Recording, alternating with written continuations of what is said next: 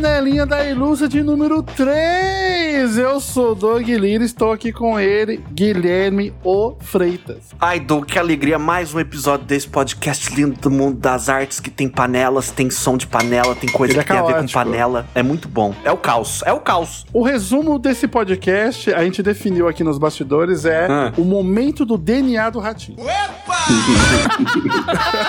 É o Marquito correndo, é o boneco sendo jogado da mão do, do, do ventríloco. É doideira. Aquele caos gostoso, né? É isso. É, é Gil da Esfirra. Quem conhece o Gil da Esfirra, pesquisa aí. Gil da Esfirra! Também estamos aqui com ela, maravilhosa, Gabriela Gabia, conhecida como Gabi da Revo. Gabi da Revo, Gabi da Utopia, Gabriela Antônia Rosa. Oi, gente, tudo bem? Eu tô muito feliz de fazer parte dessa panelinha. Eu realmente ia me sentir excluída se eu nunca tivesse sido chamada. Então, obrigada por esse sentimento Que isso, tem que estar. de pertencimento que vocês estão me proporcionando Tem que aqui. estar, tem que estar. Também temos ele aqui, Mamamamassai. Sou eu. Cara, o único problema de panelinha é que ela faz comidas pequenas. Tava aqui pensando É, nisso. é, tem que ser um panelaço. Tem que ser um panelão louco de feijoada. Vai ser um panelão. Mas vocês- têm aquela frigideirinha de fritar ovo? Aquela Mas pequenininha? tão bonitinho aquilo. Eu acho uma gracinha também. Ai, sim, né? Precisa. Eu tenho. Eu comprei uma. Eu nem frito mais ovo nela, mas eu tenho, sabe? Ela tá ali. Redonda. Caraca, velho. Aliás, me, me lembrou também uma amiga da família que um dia apareceu aqui em casa pra conhecer o filhinho dela. E aí ela falou: Ai, o meu marido tá vindo aqui almoçar, tudo bem? Eu falei, não, tudo bem e tal. Porque a minha mãe tava aqui fazendo comida, né? Aí o cara veio maluco, assim, tipo. Posso comer mais um pouco? Aí eu falei, caralho, o que aconteceu, né? Aí ele falou, ele falou, não, é que, é que ela que fica em casa fazendo comida e assim, ela não tá fazendo muito bem, ela não é muito boa. E aí ela pegou e falou assim, Doug, eu não sei fritar ovo. Meu Deus. Ai, Aí, Meu Deus. cara. Não, eu tô incrédulo até agora. Tipo, gente, se você tá ouvindo agora e não sabe fritar ovo, aprenda agora. Gente, sério, ovo. Gente, que isso? Mas, ó, em defesa dessa mulher, eu queria dizer que eu aprendi a fazer coisas muito mais difíceis que fritar ovo antes de aprender a fritar ovo. Sério? Nossa, é mesmo, sério. Gabi? Olha aí. Sério. Versão da, da, da trajetória culinária? É, eu sempre deixava a gema estourar, queimava de um lado, Ah. fritava do outro. Eu tive que assistir um vídeo no YouTube, gente. Não é tão intuitivo assim quanto parece. Caraca. Mas então você não sabia fritar erol ou você, tipo, fazia um ovo paia? Você fazia Feio. ovo feio? Ovo feio. O meu problemática com ovo é que toda vez que eu tentava fritar um ovo, saía um ovo mexido, entendeu? Ah, tá. tá. Entendi. Era isso que eu tava querendo saber. Eu não conseguia. eu- alguma coisa no meu processo ali gerava um caos. E aí virava um ovo mexido. Aí eu tive que ver o que eu tava indo fazer errado. A gente falou da panelinha pequena, mas a panelinha que eu uso aqui é a panelinha japonesa de fazer omelete. Não sei se vocês já viram. É uma panela quadrada, parece um retângulo. Ai, nossa, eu vou ver isso daí. No quadrado eu nunca vi. Ele dobra, ele dobra. Você bota os dois ovos ali dentro, ele já fica o formato quadrado, você dobra ele no meio, ele fica parecendo. Que isso, gente? É um retângulo, assim, é perfeito. O ovo Meu sai maravilhoso. Deus. Recomendo, recomendo. Ai, é- isso aí é coisa de lancheira da Nina, Guilherme. É, eu também achei. Ah, é verdade. Quando era mais novo, eu fazia ovo frito quadrado naquelas misteiras, sabe? Old school. Sim. Se você fizer um ovo frito ali, ele fica quadradinho. Eu achava um charme. Olha, faz sentido, faz sentido. Mas era só isso. E vou falar aqui, ó, para mais dicas como essa, você faz o quê, Guilherme? Você acessa Arte Revide nas redes sociais. No YouTube, no Spotify, no Twitter. Exatamente, exatamente. Todas as redes, tá cheio de coisa boa lá, né, Doug? Você que tá aqui no YouTube, por favor, senta o dedo no like, clica no selinho, no cilinho, não sei mais No falar. cilinho. No selinho. Clica no Me dá um selinho, dá um selinho. selinho, isso, dá um selinho no sininho. assina, compartilha. Você que tá aí no Spotify, você ajuda a gente para um cacete, seguindo a gente, dando um coraçãozinho Por no Spotify. favor. Ajuda bastante. E as redes sociais estão aí, a gente tá compartilhando muito conteúdo bacana aí nas nossas redes, falando sobre portfólio, analisando o portfólio, dando diquinhas e, e- e é isso. E tudo Diquinhas. mais. E blau, e chablau, e clean. E vamos pro podcast, senão a gente vai ficar falando de ovo por uma hora e meia. Roda a Música eu tenho que contar como eu aprendi a fritar ovo. E Como você aprendeu a fritar ovo? Eu gosto que ele sai do assunto e volta pro assunto ele mesmo, né? Ele mesmo, Ah, volta. eu, eu sou desse, eu não consigo parar, ô, ô, Gabi. Mas assim, eu vou até. A gente coloca essa parte aqui, não tá rolando música nem nada, assim. É tipo, é o antes da, da pauta. Mas quando eu tinha ali uns seis anos de idade, assim, eu tive uma educação muito maluca, né? Quando eu tinha ali uns seis anos de idade, o meu pai um dia chegou em casa do trabalho e ele simplesmente olhou pro meu irmão e falou assim: Tiago, frita um ovo pra mim. e meu irmão tinha sete anos. O meu irmão desesperado pegou o ovo, bateu na frigideira, cagou tudo, sabe? Aí meu pai, com muito carinho e compreensão, olhou pra ele, deu um cascudo na cabeça dele. Aí ele ficou num canto triste. E aí eu olhei pro meu irmão, coisa de irmão, né? Olhei pro meu irmão com dó e ao mesmo tempo pensando: caraca, que otário se ferrou. E aí o meu pai olhou pra mim e falou: Douglas, vai lá e frita um ovo pra mim. Aí eu, puta que Caraca. Minha vez. É um challenge. Nossa, eu, assim, eu nunca tremi tanto na minha vida. Assim. Aí eu fui lá, quebrei o ovo e foi, sabe? Deu certo, assim. Ufa. Aí minha mãe chegou intervindo, falando: Que merda é essa, tá maluco? Os meninos vão fritar ovo! Mexendo no fogão. Mexendo no fogão, você tá doido? Aí foi lá e terminou, mas assim, eu aprendi a fritar ovo naquele dia. Falei: Olha, na força do cagaço. Aí, ó. Upou 10 levels numa quest só. Sim. Isso dava um filme, hein? Dá mesmo. Olha aí. Olha só, Doug. Imagina, hein? Um roteiro. Já puxando a nossa pauta de alegria, eu queria fazer, ó, uma pergunta pra gente começar, porque assim, eu vou fazer uma pergunta, eu tava percebendo isso nos episódios passados. É uma pergunta pro resto, vai, né? A gente começa a falar. Só dá Começa pra daí. fazer Começa uma. daí. É o gatilho. Mas eu queria fazer uma pergunta específica, já que nós vamos falar aqui sobre filmes, o que aprendemos com os filmes, eu pensei, putz, qual que é o filme formador de caráter dessa galera? Meu Deus do céu. Qual que é o filme que, tipo, Caráter? aquele filme que que caráter? É, aí complica, Ok. né? Aí complica. O formador de caráter do Guilherme e do Massai. Porque... Não, mas vocês têm aquele filme, aquele filme que bate no coração que você fala, puta, esse filme. Olha, eu tenho. Eu tenho, eu Eu tenho, tenho um, também. Doug. São vários, né? Ou não? Não, são vários, são vários. São, são vários, são vários. Mas eu tenho um do coração, assim, também. É, igual alguém. Promiscuidade com o filme Formador de Caráter. Que coisa feia, Massai.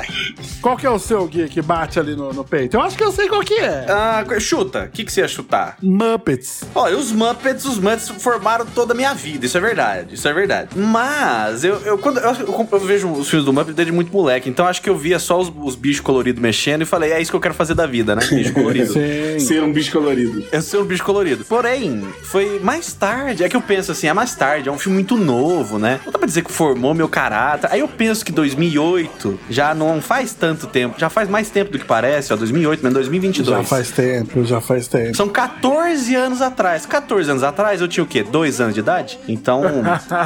ó, 2008. 14 anos atrás você tinha 14 anos. Caraca, eu tinha 14 anos, meu! Eu tinha 14 anos! Não, Eu tenho essa é a 28. época que bate forte É a hora que filme. bate. É.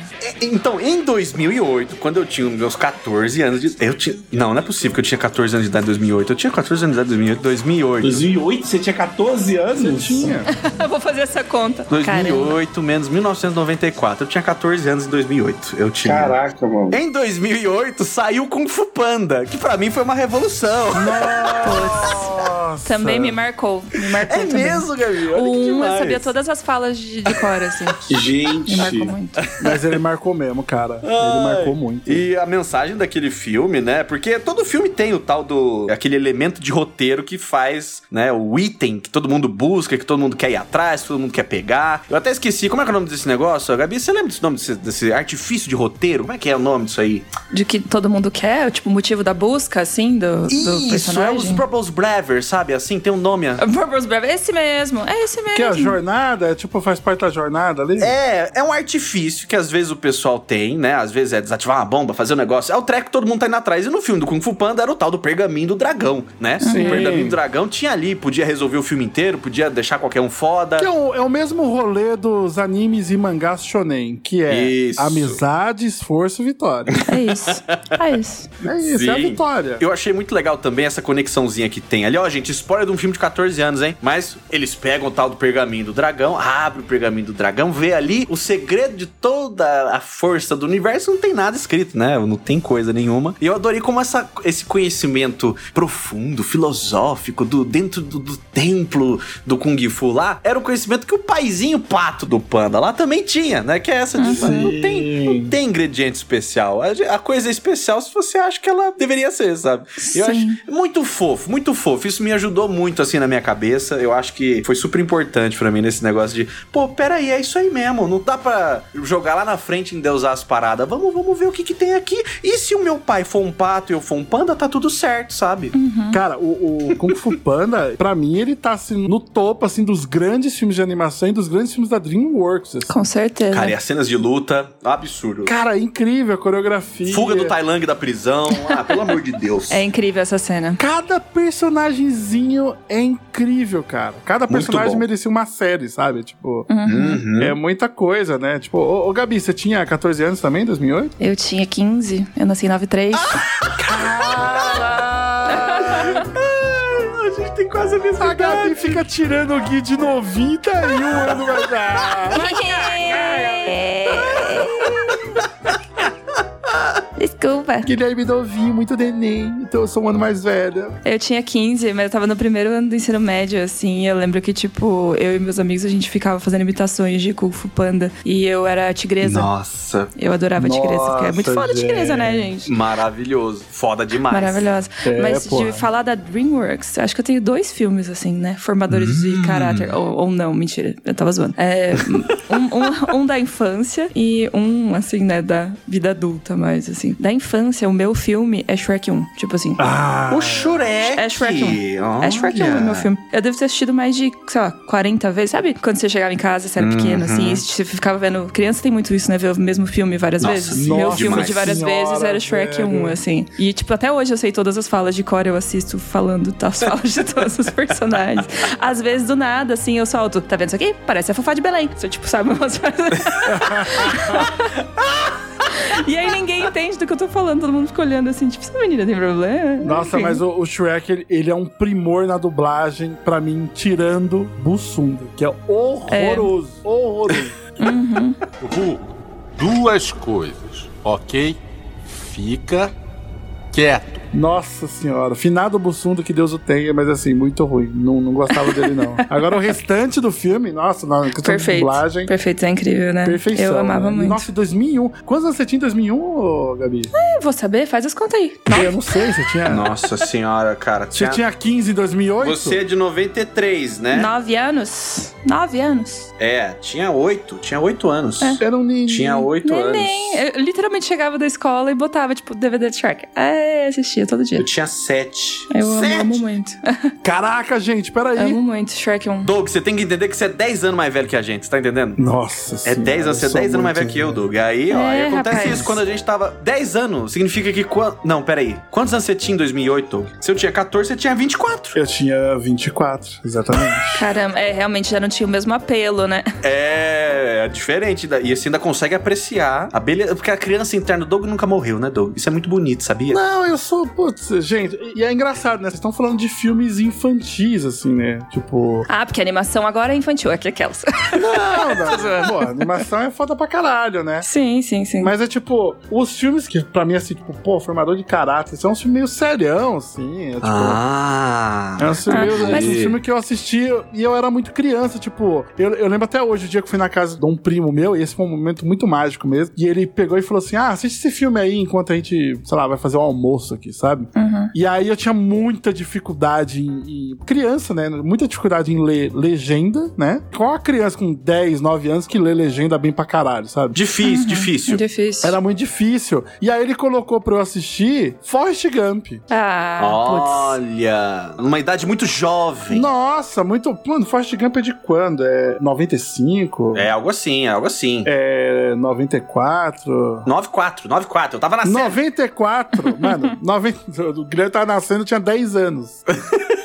E assim, é muito cabação, assim, da vida, né? Não, tipo, não tinha, né? Pô, não tinha nem Lógico. visto vídeo cassete direito na minha vida. E aí, cara, ele colocou pra eu ver e eu fiquei maluco, assim. Fiquei encantado pela história do filme, saca? E ele bateu, cara, ele bateu muito forte em mim, assim, tipo, de olhar e falar assim, putz, é um cara, o cara não sabe nem falar direito e tal. e aí, cheio de aventuras. Aham. Tanto que, mano, eu acho que o Forrest Gump ele é um, um reflexo do que eu sou até hoje, assim, sabe? Do tipo, ele é um cara que conta a história e, e gosta disso. E aprecia pequenas coisas da vida, né? Sabe? Eu acabei levando Sim. muito isso pro coração, sendo tipo, ah, nossa, tem que dar valor pra isso. E uma coisa do que eu acho que combina também, que Forrest Gump é aquela coisa, você passa 15 minutos no filme, ele tá com outro cabelo, com outra roupa, em outro lugar, vivendo outra vida.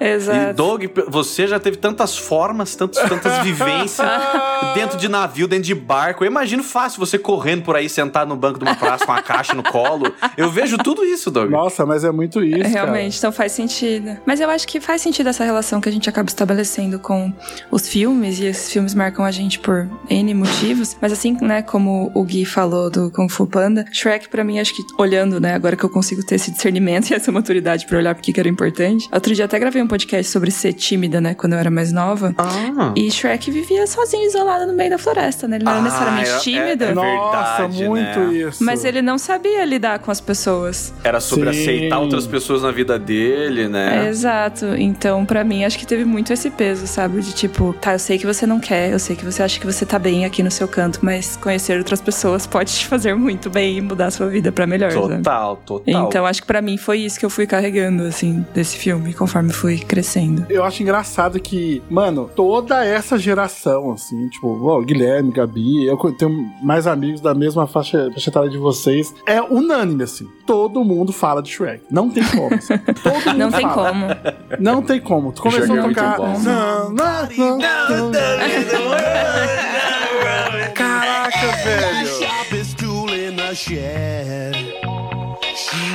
É bom A galera demais. bate muito, bate muito forte, assim. E é engraçado, né? Quando eu assisti Shrek pela primeira vez, como eu disse, a dublagem do Bussunda, né? Afetou aí. dublou Shrek, ela me incomodava muito. Porque, mano, vinha o dublador lá do Ed Murphy, que eu putz, esqueci o nome dele. Destruindo, né? É, destruindo, fazendo o, o burro, né? Tá chegando, não sei o que, não sei o que. Aí vem o Bussunda falando: Ô burro, você é muito chato. Para, cara. Eu, tipo, caraca, velho.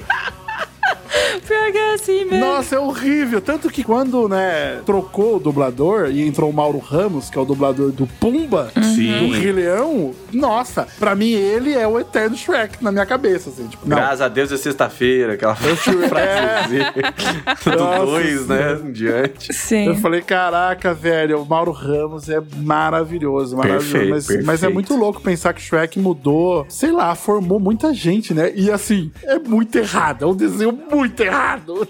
Lógico, lógico. Ah, Muito politicamente incorreto. Muito. O Shrek tem esse potencial muito doido, né? De que ele, ele. Eu tava vendo um vídeo sobre isso, curiosamente, que é é como ele consegue virar o, o conto de fada de ponta cabeça, pegando a estrutura de filme da Disney, né? Que, ó, tem músicas, e as músicas são cantadas pelos personagens, né? Lá, lá, lá, não sei o que, é minha vida. E aí no Crash tem. Somebody was? E, e um monte de referência pop. Que é, é esquisito, né? É esquisito ver o conto de fada com referência pop. Não, com- e ele tira sarro desse musical, né? Tira, tira. Ele, Sim, tipo, ele dá uma bastante. zoada em cima disso. Tipo, E eu acho que é, influen é uma influência assim importante, sabe? Não, não Shrek sem as músicas esquisitas fora de contexto. É, fora de contexto ia ser, ser menos legal, né? Perde aquele, aquela cutucada total do.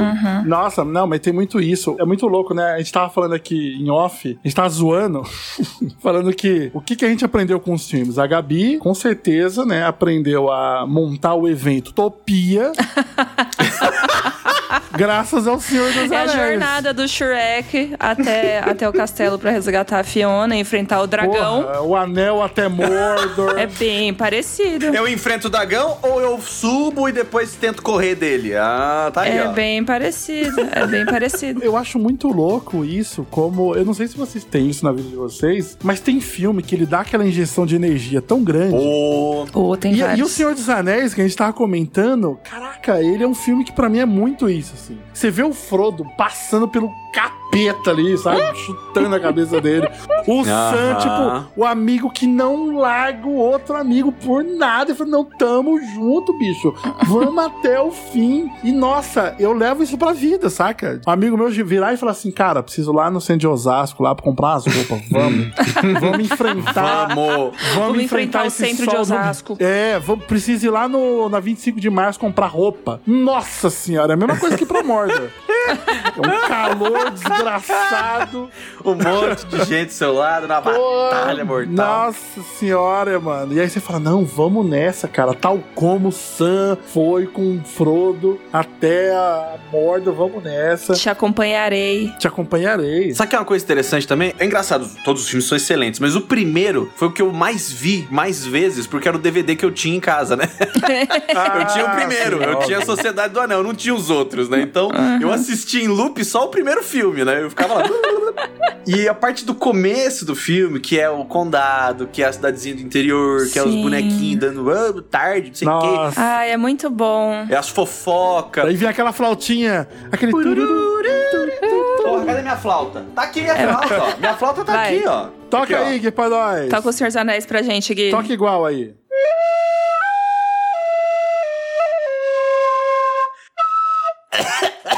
Olha, Gui, eu tava com assim, Nota zero 10. expectativa e você entregou 20%. Eu gostei.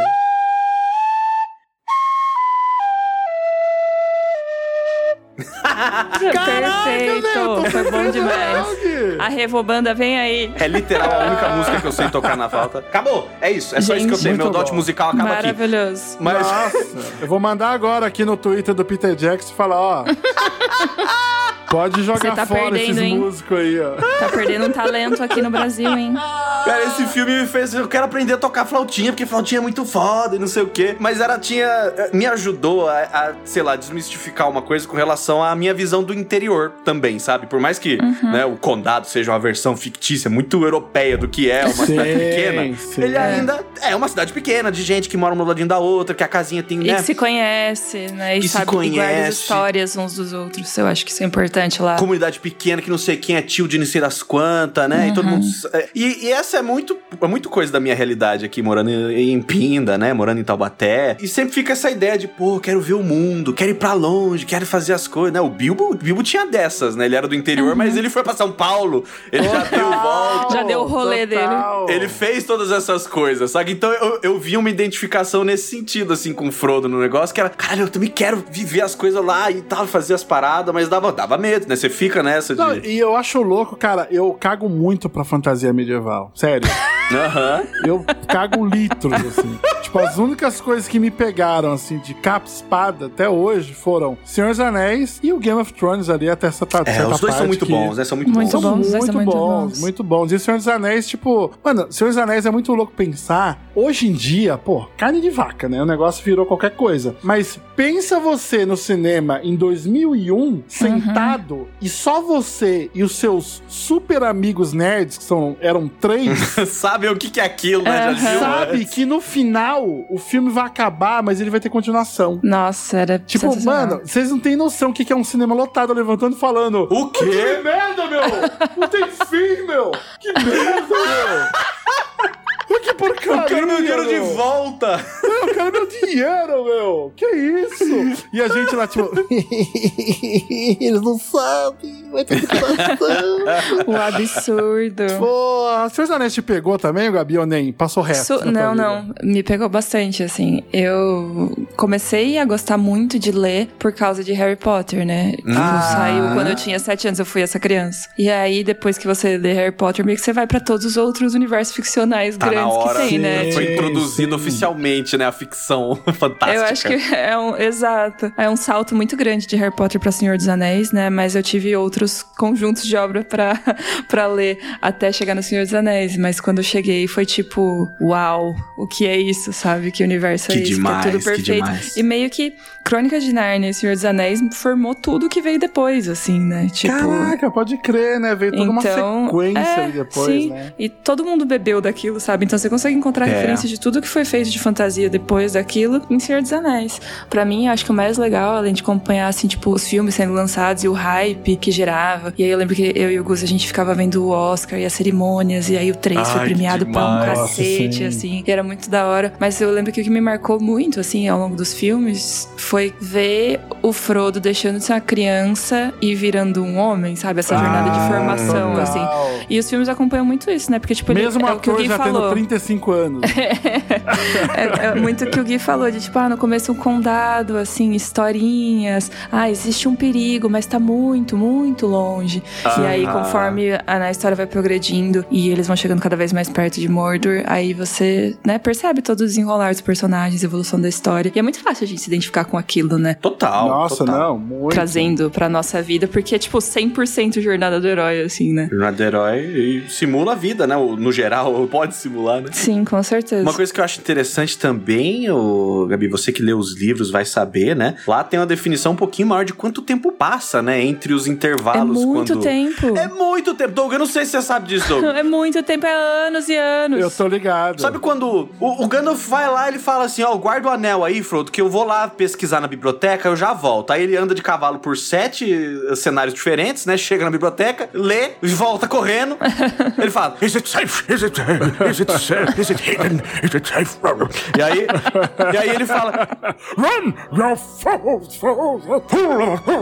é, quanto tempo você... Gandalf, faz 50 anos que você foi embora, cara. 50 anos. Na história faz tudo isso. Nossa, muito tempo. Eu, eu fiquei, caraca. Não, acho que dá tipo uns seis meses, um ano, dois anos naquele viagem e volta, né? Tipo, é muito tempo, né? Muito tempo. É muito tempo, mas acho que combina também com o universo dos livros, porque Sim. as pessoas geralmente reclamam do livro do Senhor dos Anéis, que tem muitas descrições muito detalhadas, né? Aham. Mas quando você fica, tipo, muito tempo descrevendo a grama e o cenário com árvores e a floresta, e as histórias da floresta, e as vozes da floresta, e a copa das árvores, e como eram os bichos, você precisa de tempo, né? E quando você fica lendo descrições desse tipo, você tem uma sensação de que tá passando O tempo muito passa. tempo É. e muito devagar. Eu, eu não consegui avançar Sabe? no livro por conta disso. Eu- assim, eu sou péssimo em leitura porque eu leio e começo a dormir, assim, na hora. É, não, esse livro é bom pra dormir. Senhor dos Anéis é ótimo pra pegar no sono, hein? Nossa. E aí, quando eu comecei a ler Senhor dos Anéis, era tipo: então Gandalf pisou numa folha que caiu da árvore, a quarta folha que caiu naquele meio segundo, e eu, teve um estralo no seu calcanhar, que foi a um quarto da folha quebrando ao som de um. Eu, meu Deus! Sim. Eu falei, caraca, é uma folha caindo. meu Deus do céu, eu vou morrer. É, mas eu acho que você tem que estar no mood certo, né? Tem que tipo, tá às no vezes você tá. clima. É, às vezes. É igual, tipo, tem uns filmes mais cabeçudo, assim, né? É. Tipo, sei lá. Não, que às vezes você não tá no, no total, clima de total. assistir. Você sabe que o filme é foda, mas você não tá na vibe de assistir aquele filme naquele momento, né? Acho que Senhor dos Anéis é um livro que você tem que estar num. num- O filme também, inclusive, né? Você tem que estar numa vibe específica pra assistir. Eu quero entrar nessa área aí, de tipo, você tá no clima certo, mas antes queria falar uma coisa. Até pra gente puxar um pouquinho esse assunto também pra nossa área específica, né? A Gabi é a, é- é a pessoa dos textos, a pessoa do roteiro, né? Ai. Mas eu queria ouvir seu lado também, mas eu queria dar um exemplo que foi o seguinte: com o Senhor dos Anéis e com clipes de hip hop, eu aprendi que pra você dar imponência pra uma figura e você deixar ela poderosa, você filma de baixo pra cima. Sim. E o Sauron, mano, a primeira vez que o Sauron aparece no Senhor dos Anéis 1. Aquele flashback lá, né? Nossa, mano. Ele é gigante, né? Ele é Essa gigante. cena, ela tá impressa na minha cabeça pelo seguinte fato: a música tá muito alta, épica. Aí tá lá o, o agente Smith, elfo, lá falando. "Uau!"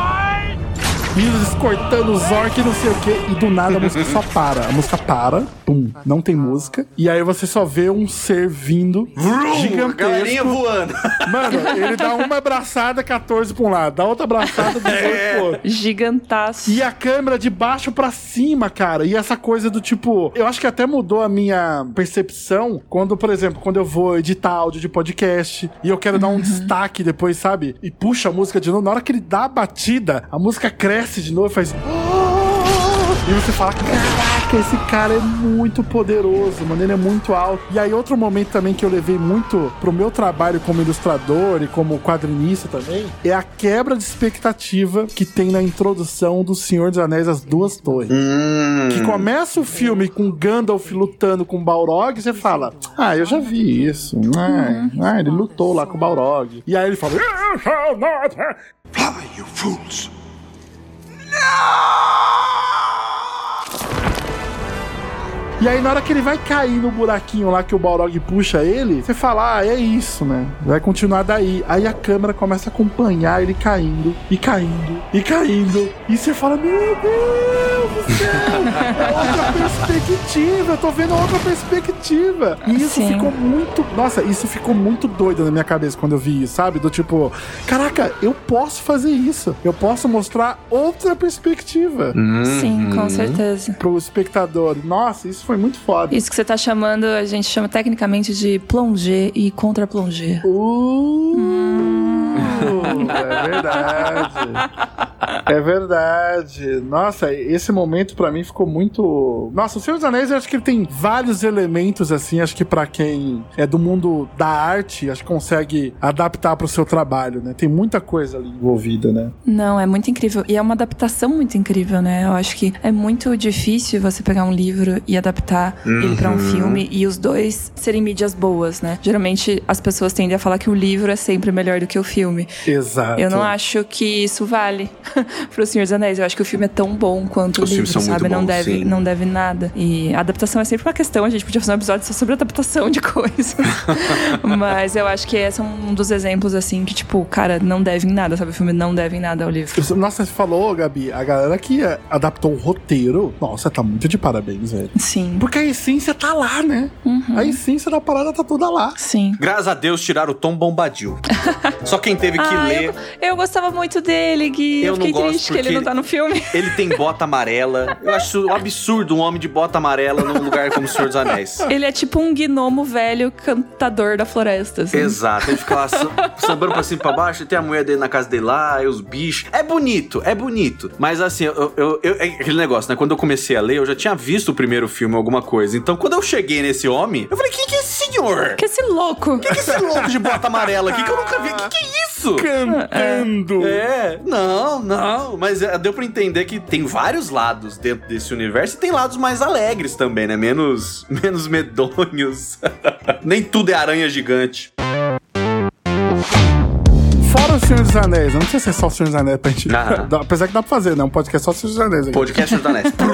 Mas vocês têm esse momento do tipo, caraca, isso aqui nesse filme me ensinou tal coisa, Super. sei lá, pra melhorar o meu texto, melhorar a minha percepção visual de representatividade das coisas, sabe? Enfim, não sei, qualquer coisa. Nossa, super. Nossa, demais, assim. Eu tenho um exemplo recente. Qual, Gui? Ai, mande. Eu recentemente tô estudando filmes de terror numa perspectiva mais técnica. Boa. Uhum. Porque, assim, a construção de tensão e a ferramenta do susto, né? É um negócio que é quase que os dois. Eles são forças opostas, né? Porque a tensão, né? O, o, o que o pessoal fala, filme que dá medo e filme que dá susto, né? Sim, sim. É que o, o medo vem mais da construção de suspense, vem da construção da antecipação. É o filme que você leva pra cama e o filme que você se assusta ali na hora com a pipoca. Isso, os dois são recursos diferentes e t- trabalham com coisas É Pânico diferentes. versus Silêncio dos Inocentes. Nossa, é muito isso. Sim. Hereditário, nossa. Ai, Oh, Deus, sai meu daqui. Deus Odeio. do céu, né? Então tem essas coisas, sabe? E aí eu tava, mas, ok, mas eu tava pensando, e se, se eu for fazer um joguinho, eu quero dar um sustinho, tá? Tudo bem que não é lá, uh, o terror mais psicológico, maluco do mundo. Mas como é que eu faço um bom susto? Porque tem susto que pega, tem susto que você vê de longe não tá nem aí, né? E aí eu comecei a ver que tem essa, é, principalmente, lembra até a piada, é sobre dar indícios suficientes de que você pode tomar um susto, então isso gera um acúmulo de tensão, de antecipação de uma situação assustadora, né? Mas ao mesmo tempo não pode estar tão evidente da onde que vai vir. Então você fala, ó, se pá, se pá é daqui ou de lá ou dali. Essa construção de incerteza, né? Sim. Aí uma das ferramentas que eu vi que o pessoal usa é limitar o campo de visão. Então o lugar tá escuro, a câmera virou tipo uma primeira pessoa, assim, que acompanha o olho do negócio. Tanto que pra jogos, isso é uma frequência boa, a ideia de que o jogo em primeira pessoa, por limitar o campo de visão, amplia a sensação de incerteza e, portanto, tende a dar mais medo do que um jogo em terceira. Eu fiquei, tá, tá, tô en- ok. Isso tem a ver, o cinema faz isso, o cinema quando quer, ele fecha a câmera, ele deixa coladinho assim, como se fosse aquele olhinho em primeira pessoa, sabe? Que olha ali pra portinha, aí depois olha ali pra debaixo da mesa. Isso me lembra muito, Gui, o recurso mais usado de filmes de terror na história, que é Aham. O momento abriu a portinha do espelho do banheiro Ai. e na Ai, hora que gente. você fecha, tem alguém algo atrás de você. E aí hoje É. em dia o recurso é usado pra quebra de expectativa. Aham. Porque você Né? já antecipa, pô. Já virou um clichê, né? Exato, virou, Virou um um clichê, clichê. você fala, ah, não vai ser É isso. isso e pessoas dirigindo e filmando assim a lateral do volante, assim, porque você tem certeza que vai vir uma batida, sabe? É fato. Vai vir um É. carro vindo na Nossa. direção da janela, Aham, né? Total, Caraca, total. Sempre é isso, É sempre isso, é isso. sempre isso. sempre- É isso que eu achei doido. O pessoal falou assim: fazer filmes de terror hoje é estar 100% consciente de toda a história daquela mídia pra você não fazer as mesmas coisas. Não tem como você só reproduzir, porque não vai bater. Aí eu fiquei, caraca, eu tenho que estar ciente de quais são os clichês pra poder dar a volta por cima deles. Então, Total. a questão era, era essa. Eu, eu me propus a fazer alguma coisa ali que tenha a ver com essas sensações de terror e tudo mais. Eu falei, caraca, não é tão simples assim, sabe? Não é só fazer o que todo mundo já fez e achar que isso vai dar certo. Não né? é só fazer o que todo mundo já fez. Uhum. Eu acho. Não, mas é, eu, te- eu tenho muito isso também, cara. E, sei lá, quando eu vou criar alguma história, eu sou muito, tipo, preciso fugir do clichê, saca? Lógico, lógico. Porque, mano, eu já vi, e, e assim, quem vê filme comigo sabe que eu sou extremamente chato com isso. Eu sou muito chato. Porque, mano, não, não tem como. Eu lembro um dia quando a minha irmã tava assistindo Marley e eu, e eu nunca tinha assistido Marley e eu. Nunca. Ai, meu Deus. E aí eu sentei, assim, cinco minutos, e aí ela, ela tava assistindo Marley e eu, ela falou, ai, se ele morrer no final, eu vou ficar muito triste. Eu falei, mas é óbvio que ele vai Óbvio. morrer. É, é claro, tá É nítido. óbvio. Aí ela, tipo, como assim é óbvio? Eu falei, meu Deus, tá mostrando isso. E o cachorro, a vida do cachorro, mostrando como, É. como ele foi importante pra essa família e não sei o quê. E no final vai ter toda uma, uma coisa de redenção e aprendizado com a morte do cachorro. Eles vão aprender a lidar com isso. E aí acabou o filme lá, ai, seu chato, ai, não sei o quê. Eu falei, mano, se você viu 10 filmes, já era. Você viu todos. Então, é isso que eu. Doug, eu ia perguntar isso agora. Gabi também, que, que escreve pra caramba. Será que a gente agora ficou mais difícil de agradar? Com certeza, né? Ou não? Eu não sei. Hum. É porque assim, o que eu acho? Eu acho que as pessoas têm menos paciência. No geral, as pessoas no geral, né? Assim, a Sim, média sim. das pessoas do mundo tem menos paciências pra histórias complexas. Ou, ou não formulaicas, né? Que, que É. vão por caminhos que você. Pô, Exatamente, que não vão tão pelo óbvio, sabe? Assim, que Uhum. não sei, que destoam. Talvez eu acho que tem uma diferença bem grande do roteiro pra linguagem que o filme é feito. Às vezes a história do filme é bem Certo. simples. Nossa, é verdade. Mas a forma como ele é filmado e as escolhas de fotografia fazem ele virar outra parada, saca? Uhum. E aí tem essa distinção bem grande. Eu sinto que talvez as pessoas, quando o filme tem a linguagem mais diferente, sabe, mais rebuscada, sei lá, não é tão Marvel, a galera já não, não compra mais, sabe? É mais difícil das pessoas acompanharem. Interessante isso, interessante. Talvez não sejam nem as ideias, mas é a comunicação visual, É, né? eu acho, porque eu acho que a Netflix meio que achatou, assim, sabe? Tipo, criou uma, uma média ali de uma produção que vai funcionar no mundo inteiro, entendeu? Não quer saber se é Total, bom pra total. caralho. Tipo, não, tem que funcionar em 46 países, entendeu? Não, e aí por isso que às vezes você tem esses pontos fora da curva, do tipo, o filme do. O, o- sei lá, o segundo filme do Christopher Nolan, eu acho. O Amnésia. É. Que é um filme. Não, so- ele, ele foi ficando muito mais palatável com, ao longo dos filmes, né? Pois é, não, só que assim, o filme Amnésia. Ah, esse filme era mais dificilzão. Ele é exatamente o que você falou, Gabi. Ele não é um roteiro complexo, é a linguagem dele que é diferente. Porque a história dele é muito simples. Sim, mas é uma linguagem que combina com a história do filme, né? Combi- é isso que é Nossa, legal. Combina muito. Porque, pra quem nunca assistiu Amnésia, é a história de um detetive que tá investigando um crime e ele tem uma amnésia do tipo. eh, Ele tem uma amnésia. eh, perda de memória recente de, sei lá, dura um dia só a memória dele, né? Meu No Deus. outro dia ele já perdeu tudo, então ele faz tatuagens como anotações. Nossa, então todo dia ele acorda tem um desenho novo no corpo, é isso? Toda vez ele acorda, tem uma anotação ali no corpo dele. Interessante. Só que o filme, Gui, é feito de trás pra frente. Ah, ótimo.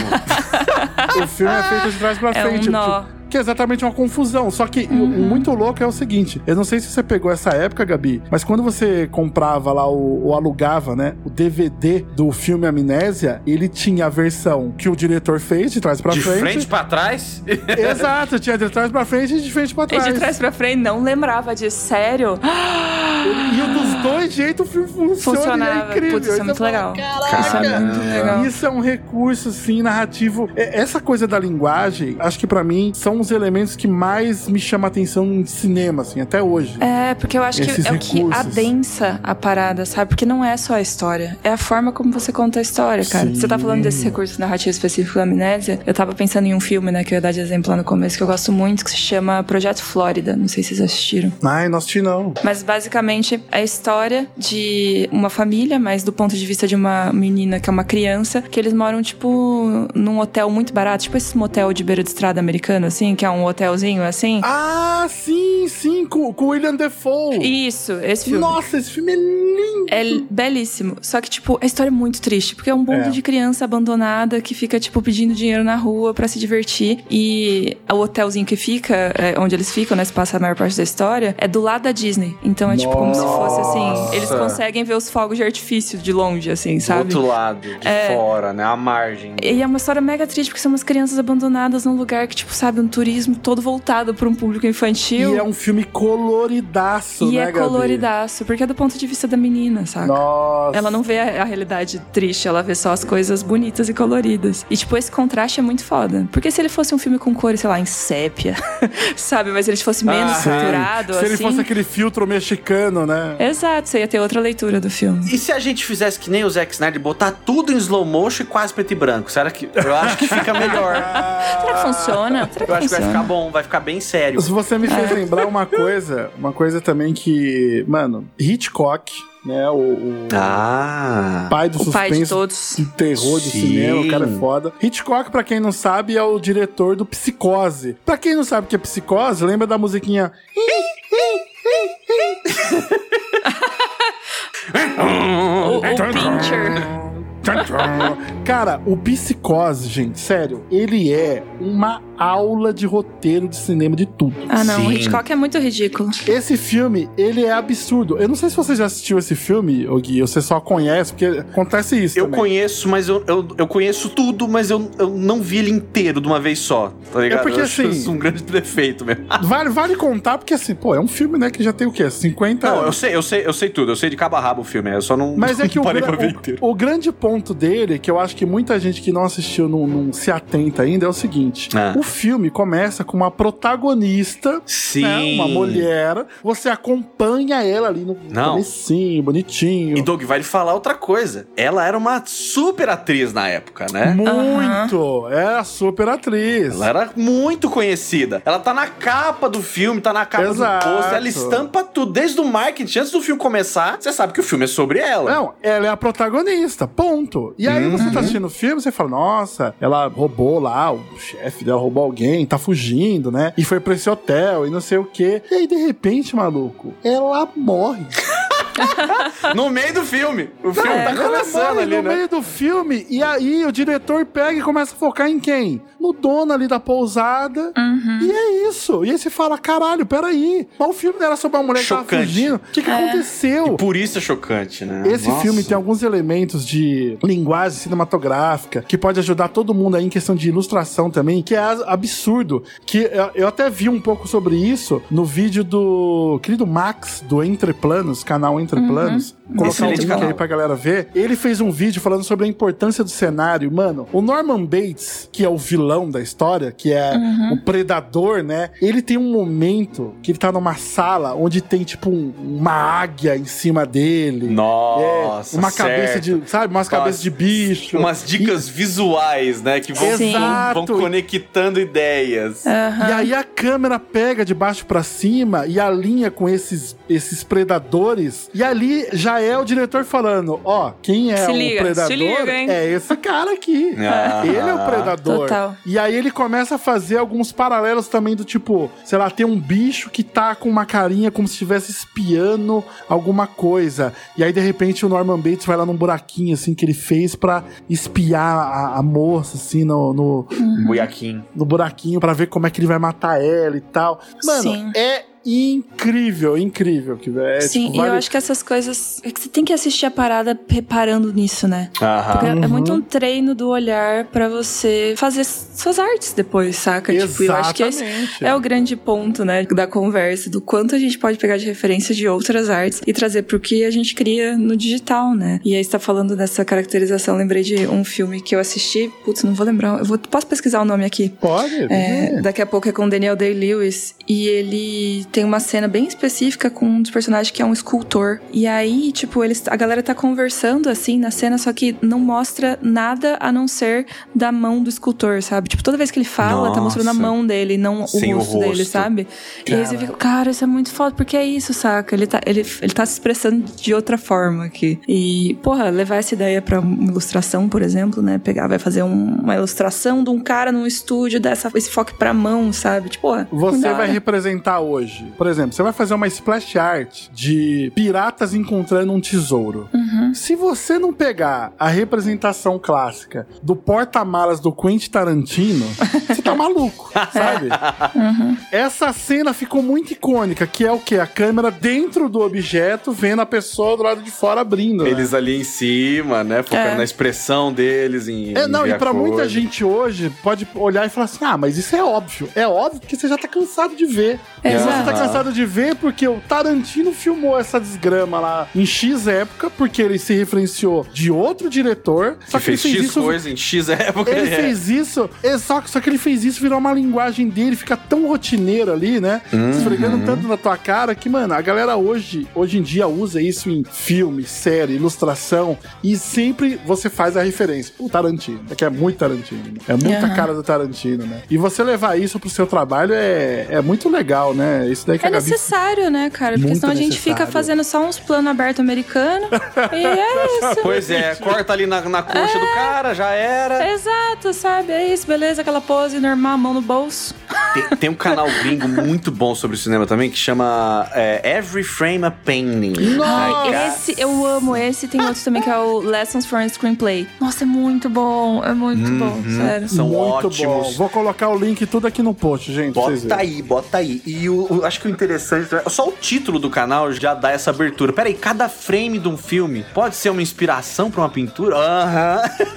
A resposta é sim. Cada decisãozinha ali, porque é sobre decisões, né, Gabi? Você tava falando. Ah, O roteiro é uma coisa, a linguagem visual é outra, e o que compõe a linguagem visual é o que você decide incluir no frame, ou decide Exato. remover, a proximidade da câmera, o ângulo, de, o ângulo Sim, dela, né? São sim. todas as coisas que você, quando tá desenhando também, e isso é uma coisa que no meu curso novo, do que eu lancei aí um tempo atrás, Ô, faz a propaganda aí. no curso de Fundamentos da Ilustração Digital, que eu fiz com Lailton Souza, a gente trabalhou muito essa ideia de propor uma perspectiva para construção de imagens. Não é só, tipo, uma perspectiva de uma opinião sobre como pensar a hora de criar imagens. Não só falar assim, ó, perspectiva é um ponto de fuga que tem dois negócios de um track e puxa a linha, sabe? Isso, querendo ou não, a gente já encontra fácil na internet. A gente vê uma imagem e fica mais ou menos evidente. A questão é como é que isso me ajuda, né? E é pro ilustrador modificar o ângulo de uma câmera, decidir se ela tá baixa, se ela tá alta, se ela tá inclinada de um jeito ou de outro, é entender os fundamentos de perspectiva e conseguir manipular eles para essas intenções Total, total. que são narrativas, né? O fundamento auxilia na narrativa, mas o fundamento é legal quando ele consegue fazer isso, porque senão você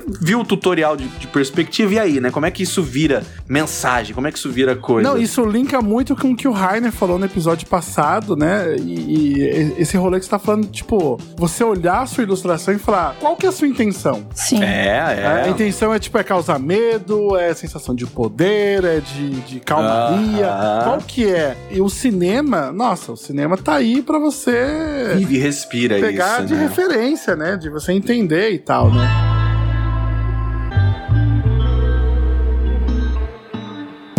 Uma coisa que eu queria comentar aqui também, que até tem um vídeo no Entre Planos também sobre. No canal de Entre Planos tem um vídeo chamado O Pintor que todo cinéfilo precisa conhecer. Oh. Onde ele fala sobre o Edward Hopper, que é Ai, o, foda o pintor demais. que fez aquela esquina de uma cantina verde. Ah, que cena cinematográfica, né? Mano, Aham, 100%. Essa cantina, ela já teve, sei lá, em 300 mil filmes, incluindo no filme recente do Batman, eles É fazem uma referência. Tem uma quininha ali, é. Tem uma maquininha, eles fazem referência a essa composição, né? E é muito louco isso, né? Esse ciclo. O diretor de cinema, ele pega muitas referências de pintores pra enquadrar, pra passar um sentimento. E aí nós, né, pegamos assim essa linha cinematográfica pra levar pra nossa ilustração, né? Então, tipo, é só um ciclo, né? A gente Total. meio que tá pegando e devolvendo de volta, fazendo de novo, né? É muito bom isso, cara. É muito legal fazer esse estudo, assim, né? Com certeza. Acho que é fundamental, eu diria. Nossa, Não só totalmente. divertido, né? Mas, tipo, necessário pra gente conseguir ser necessário. artistas melhores. Nossa, uma, uma coisa também que dá pra fazer o, o lado contrário, né? Tipo, são pintores que influenciaram diretores, mas também temos ilustradores quadrinistas e a gente não pode deixar de falar dele. Moebius. Pô, Oh. Senhor. O Moe- Gente, É verdade, né?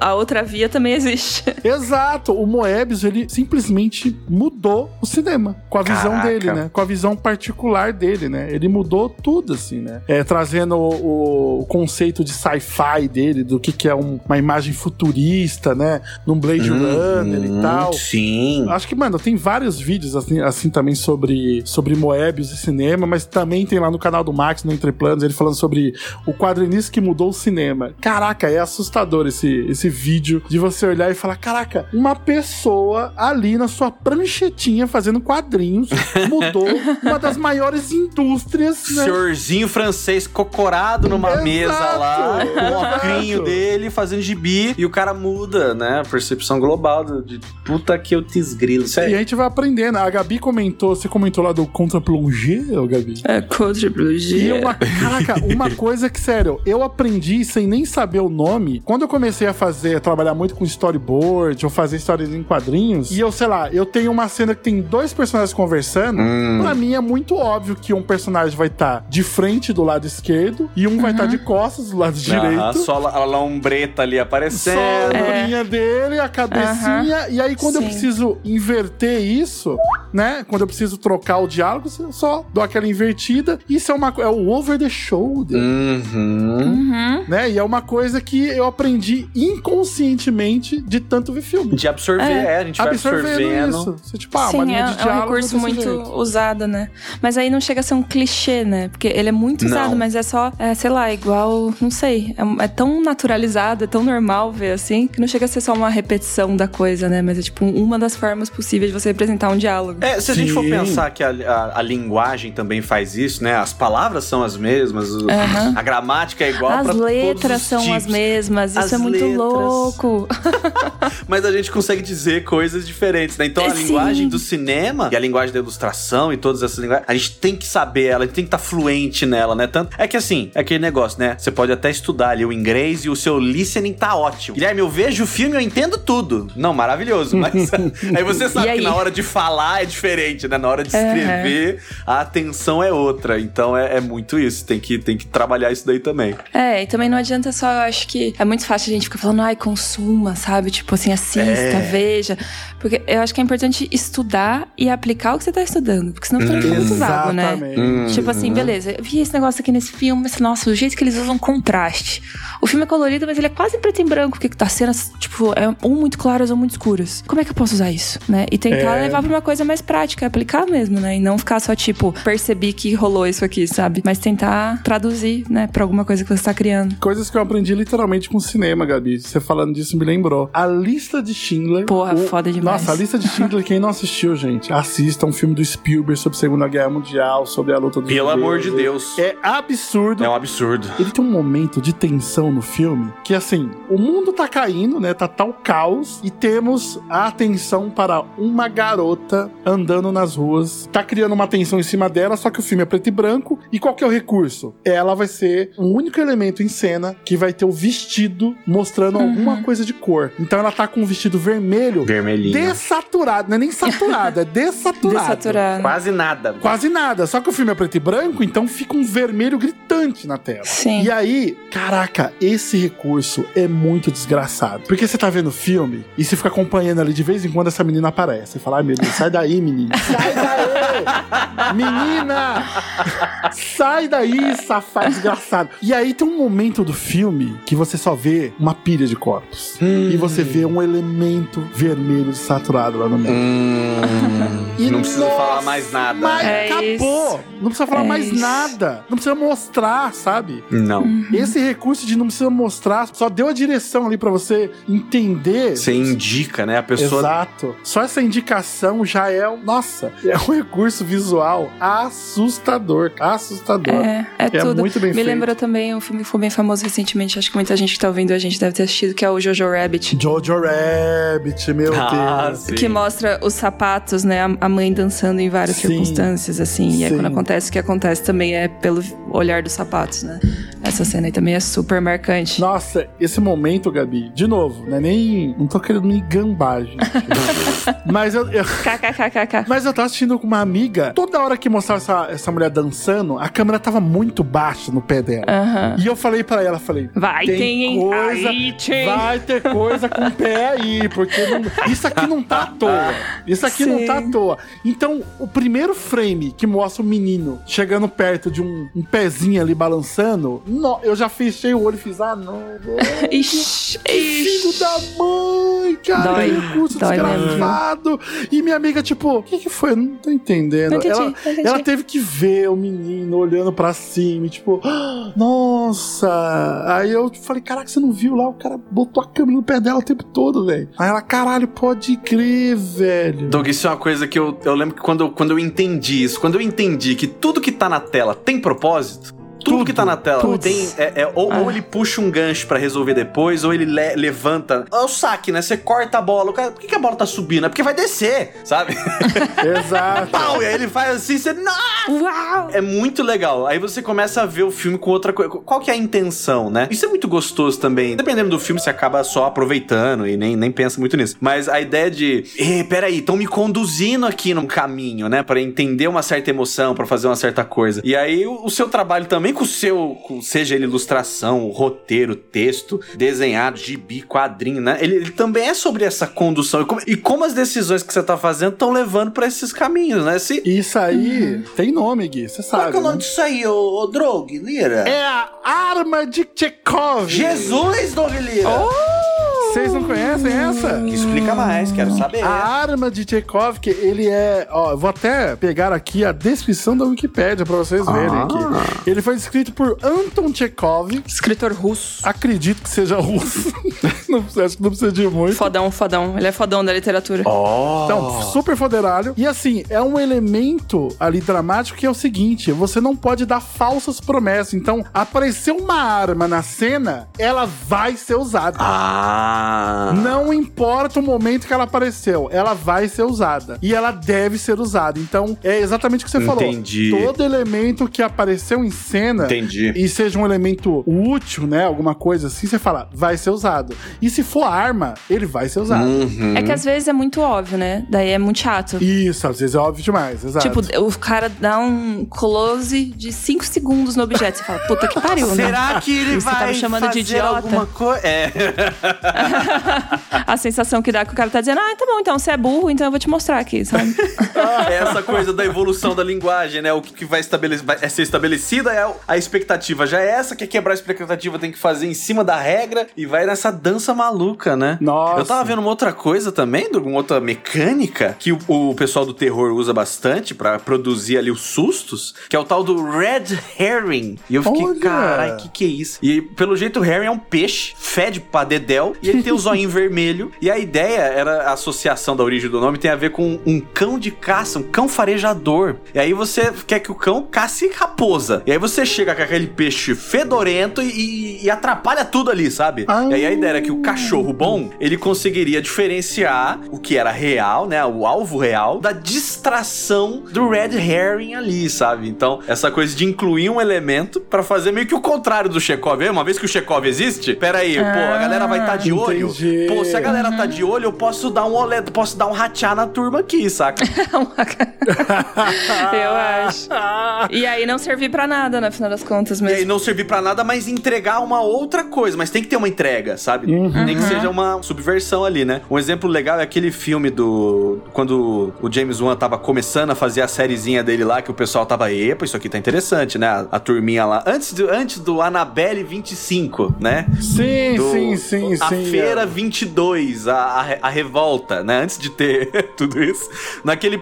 Um daqueles primeiros lá. Como é que era o nome? É Era o- Invocação do Mal. Não, sem ser Invocação do Mal. Não, acho que chama Paranormal em português, mas é Insidious. Não é atividade paranormal? Acho que a atividade paranormal chama Insidious em inglês. Eu acho que é.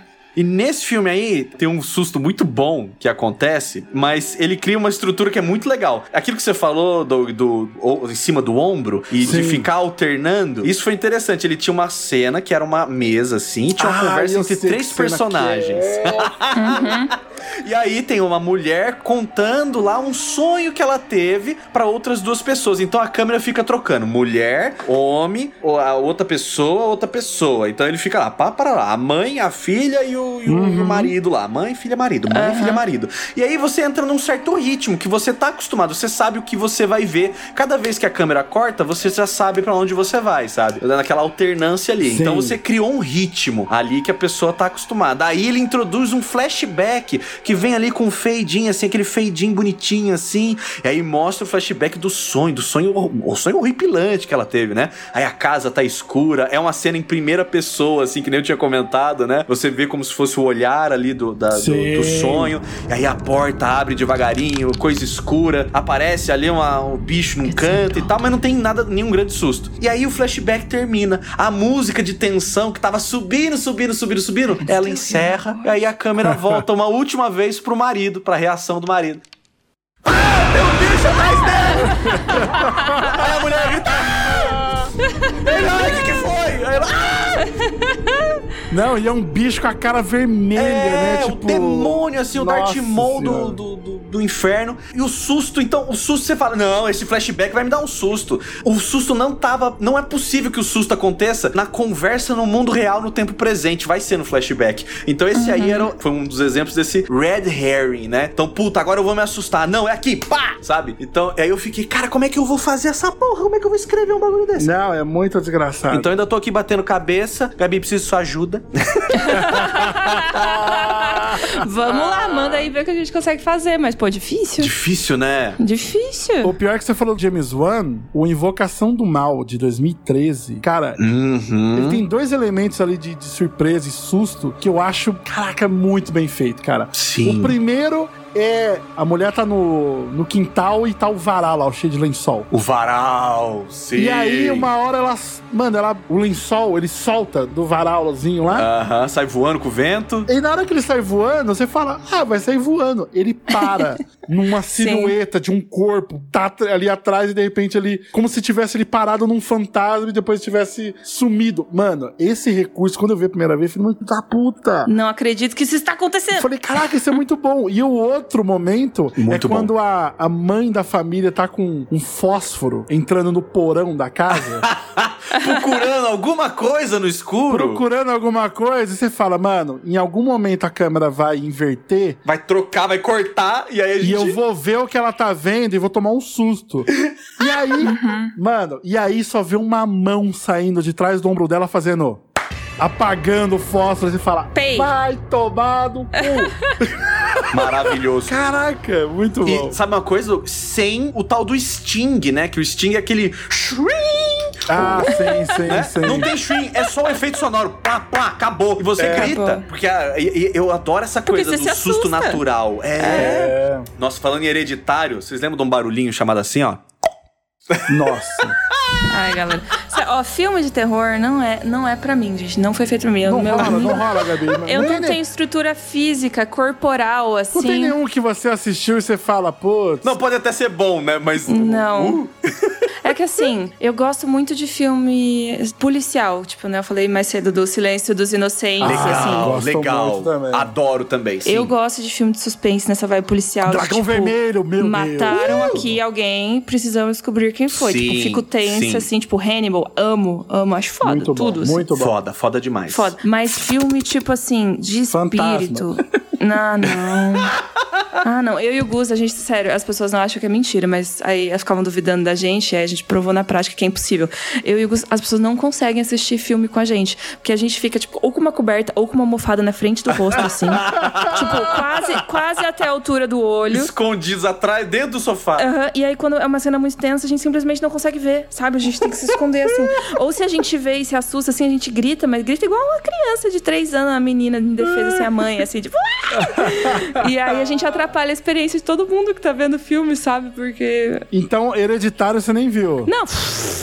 Eu vi vários reviews sobre o filme, todo mundo falando, nossa, vai ver, é muito bom, não sei o quê, mas sair da minha casa pra ver editar filme, não vou, não vou Nossa. no cinema fazer isso, não. Não tenho coragem, gente, não tenho. Eu vi no cinema, eu vi no cinema. Nossa, você viu no cinema, Gui. Você tá maluco. Eu vi no cinema, eu vi no cinema, eu fiquei maluco. Depois que eu conheci o Ari Aster lá e a turminha do A24 lá e essas outras galera aí que faz esse tipo de filme. Ai, não, isso eu acho incrível. Esse terror- é porque é um terror mais psicológico, né? Daí eu gosto da- dos filmes da Sim, Arte Caramba, É, assim. é um terror mais psicológico. A A24 faz muita coisa boa também. A 24, pra quem não conhece, é uma produtora de filme. Hum, Foda, foda, foda. Eu amo Jordan Peele. The Witch. Nossa. Aí a questão é, a gente foi ver um dia, por acaso, um filme que a gente não sabia o que que era, e a gente foi ver é, Quiet Place. Como é em português? Ah, um lugar silencioso. Um lugar silencioso. Meio cagaço, Douglas.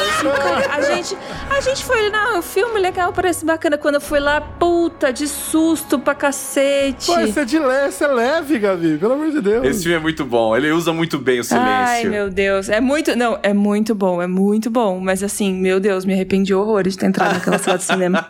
Ele cria uma tensão excelente também. o- Eu Vou fazer uma indicação de filme de terror aqui pra você, Guilherme. Opa! Você que tá um, um estudioso dessa área. Eu preciso saber mais, eu preciso saber mais. Tem um filme que, assim, eu acho que ele tá no, no, no time hereditário. Ame ou odeie. Ah, eu, eu gosto muito de filme que as pessoas odeiam e ou amam. eu gosto de filme assim, eu gosto. Esse filme, eu gosto muito dele, de verdade. E ele é um filme chamado It Follows. Ah, eu adoro! Ih, Eu adoro, eu conheço! Eu conheço! Eu vou contar pra Gabi, que a Nossa. Gabi nunca vai assistir. Isso, isso, conta ver. pra ela, porque é bom. Gabi, é o seguinte. Corrente do Mal. Não, com certeza eu não vou ver. O Não, nome, sério. Não, com pera. certeza eu não vou ver. Já vi no YouTube aqui umas pernas quebradas? Tô fora. Não, e eu vou, eu vou falar o seguinte: a tradução desse filme, né? A adaptação dele pra português, eu acho que ele queima muito o filme. Porque Corrente do Mal, eu acho que é um nome muito bosta.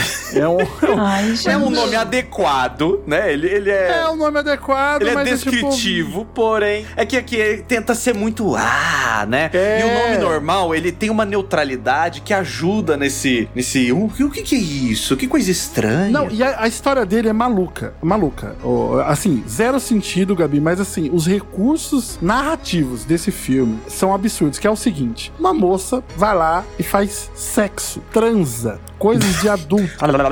Ela faz isso no carro, certo? E a gente sabe que no filme de terror o sexo é sempre o prenúncio da tragédia, né? Vai dar merda. E aí o que acontece? O cara, depois, o, depois do sexo, ele amarra essa menina numa cadeira Ah. e coloca ela em cima de um, um- sei lá, de um andar lá de um prédio abandonado. É, parece um estacionamento, parece um estacionamento É, tipo daqueles estacionamento. grandões, bem abandonados, assim, é. Só que assim, ele transa com ela e fala assim, ó, você me desculpa, mas eu tive que fazer isso. E ela, mano, que, que porra você tá falando? O que que tá acontecendo?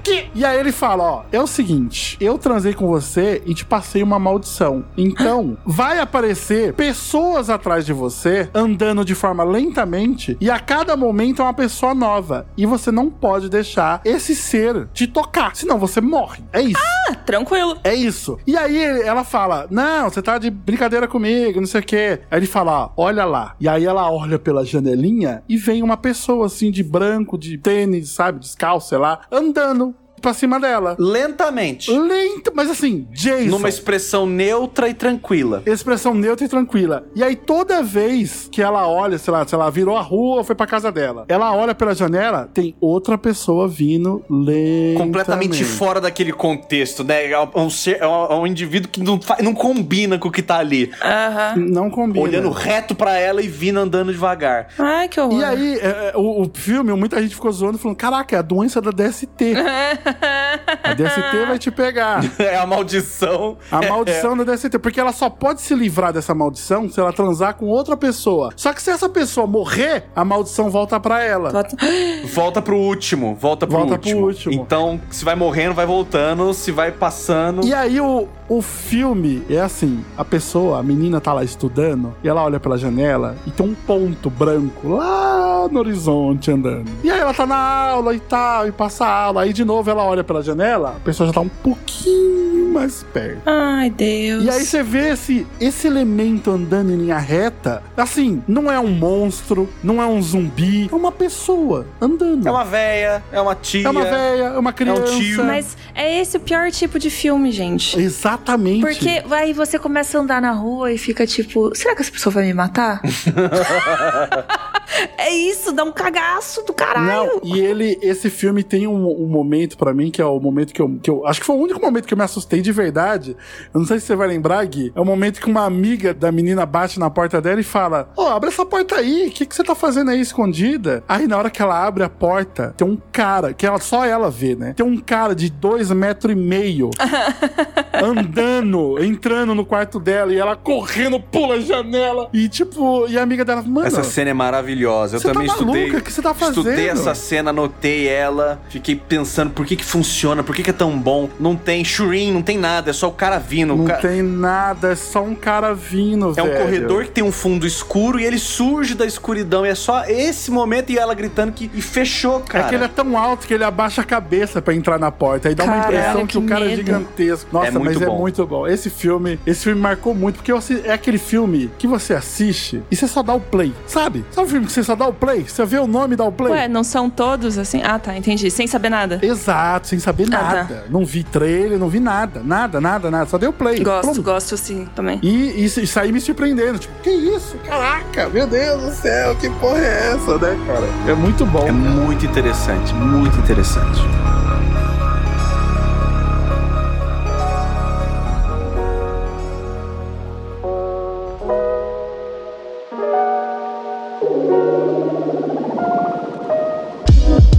Pior que a, que, que a Gabi falou lá atrás, porque, nossa, quero voltar nisso depois. Eu não sei, Doug, mas eu tenho um detalhe aqui, hein, que eu acho importante. Fala, o desenhista fala. não ficar frustrado. Porque o desenhista tá assim, Guilherme, eu, eu adorei tudo que vocês falaram. Eu, eu gosto de filme de terror, eu quero fazer algo assim. Aí o desenhista se frustra, porque muitas vezes o terror tá também no que você não mostra, né? Tá numa Ah, dúvida. sim. Tá no. Aquele filme do Babadook lá, é um, é, uma- é um que muita gente gosta ou odeia, justamente por causa dessa. Só tem. Amo também. Parece que tem um monstro. Você vai me mostrar? Eu vou ficar vendo? E aí o desenhista quer mostrar, né? O desenhista quer, quer, quer que você fique olhando. E às vezes não olhar também é bom. Às vezes sugerir. É aquela coisa que você falou do vestido lá, né, Doug? É sugestão. Sim. E- Sim. O Hitchcock é isso. O Hitchcock é, isso. É, sobre isso. A então... cena do psicose inteira é isso, né? Uhum. Nunca mostra a pessoa tomando a facada, né? Literalmente. Exato. E sugerir é muito difícil pro ilustrador, eu acho, no começo. Porque a gente quer mostrar. E aí sugerir é outra coisa. Mas e aí o impacto, o que que importa? Se a arte é uma forma de comunicação, se a arte visual que você tá fazendo é pra comunicar uma ideia, pra ter um certo impacto, o que favorece mais o impacto? Às vezes não mostrar pode ser uma alternativa. Fica aí Total. a cutucada, uma provocação. Aham, eu acho também. E, às vezes funciona, se for bem construído, funciona. Se for bem construído, pode dar certo. Pode dar certo. mas, mas como é que é isso construído de uma forma porca, Gabi? Putz, véi, você já viu filme ruim. Você sabe É, que às um vezes a pessoa. ruim, é. Não, e você. E, e tem dois tipos de filme ruim, né? Tem o filme ruim que ele é naturalmente ruim. É, O filme jamais daria certo, independente do que fosse feito ali, né? Sendo intrinsecamente ruim. Ruim até, né? O fundo da alma. E tem o filme que ele queria ser bom. Ele É. seria um bom filme com alguns ajustes, entendeu? Mas ficou ruim. Você viu que as pessoas ali se esforçaram, você viu que teve um trabalho, eles tentaram fazer uma parada, mas não rolou. Entendeu? Tem esses sim. dois tipos de, de filme ruim. Tem um que, um que desde a base já era a cagada, e um que, tipo, putz, podia ter dado muito certo se não fosse esses probleminhas aqui. Caraca, pior que é o que mais tem, né? Doug, você consegue fazer um adendo aí, Doug, do porquê que o Massai tava tão quietinho nesse, nesse podcast que a gente introduziu ele?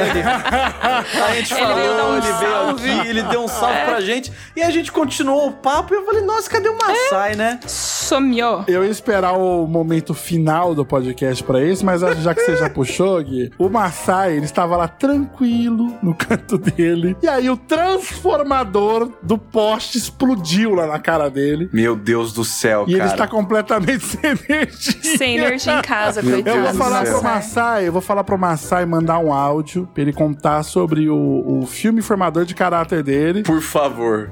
pra gente inserir aí agora, aí, ó. Mas a gente vai ignorar o que ele vai falar, porque, né, ele não tá aqui. né? É isso, é isso.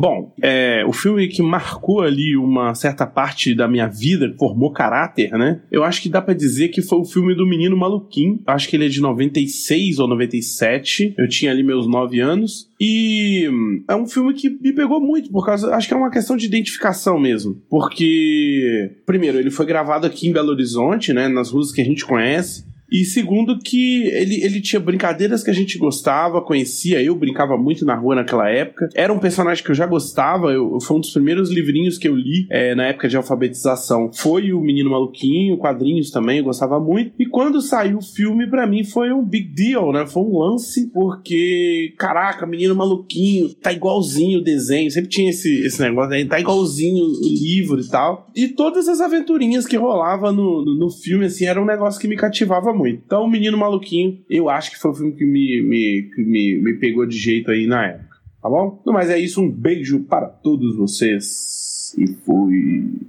Foi muito legal o que ele disse, Doug. Gostei bastante. Uau, que bacana, Massai. Concordo com você, Massai. É verdade.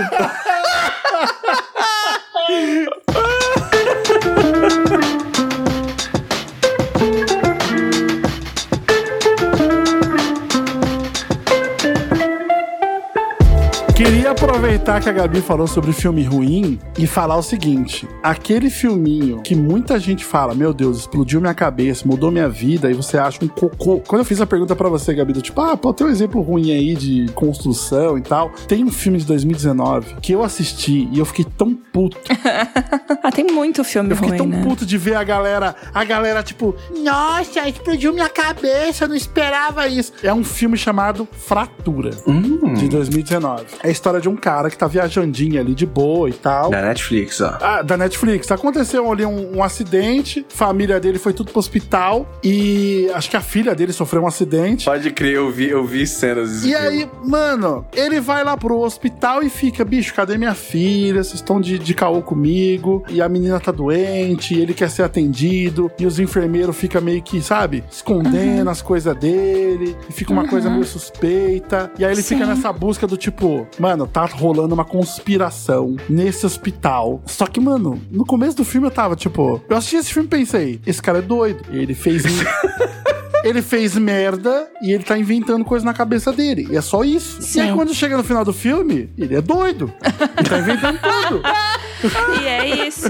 E é isso. E eu acabou. fiquei tipo, gente, pelo amor de Deus. Caraca, que, que, que recurso mais imbecil. Eles têm. Dá pra ver ali, Gabi, que eles tentaram pegar os recursos de suspense e de não sei o quê. Só que não convém. Não sei se é o ator também, né? Que, porra, Uhum. é qualquer nota ele, mas, mas eu acho que a construção assim, é tão cretina. Você fala, ai, gente, sério, vocês estão tentando. Eu odeio o filme que tenta me enganar, só que o filme é burro. Isso é interessante, É, é. é isso. Eu acho que talvez seja, um dos piores tipos de filme. É um filme que quer ser inteligente, mas tá tudo muito dado ali. Você fica quase com vergonha alheia.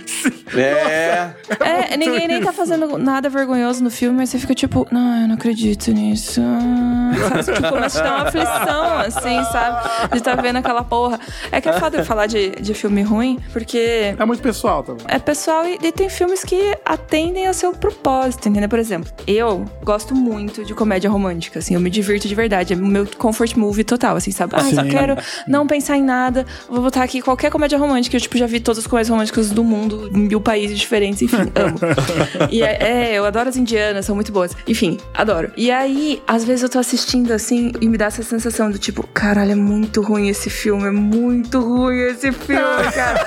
Mas eu tô ali. Eu sei tudo que vai acontecer, eu tô entendendo todas as coisas, né? tipo, ali. É horrível, eu tô me odiando, mas eu tô completamente presa nessa história, assim, sabe? Tipo, eu amo, e, eu, e eu amo, sabe? Então, tipo, não foi um filme que foi feito pra ganhar uma premiação, sabe? Não é pra ser uma obra, obra de arte, é só pra entreter. Sim, sim. Eu, eu acho que muita gente confunde isso, né, Gabi? Tipo, o propósito do filme, acha que era pra um filme pra explodir sua cabeça e fala, mano, acho que não era essa proposta. Outra né? coisa é, é- é a idade também da pessoa, geração. Porque às vezes a gente fala, pô, o narrador não é confiável. Então o que ele.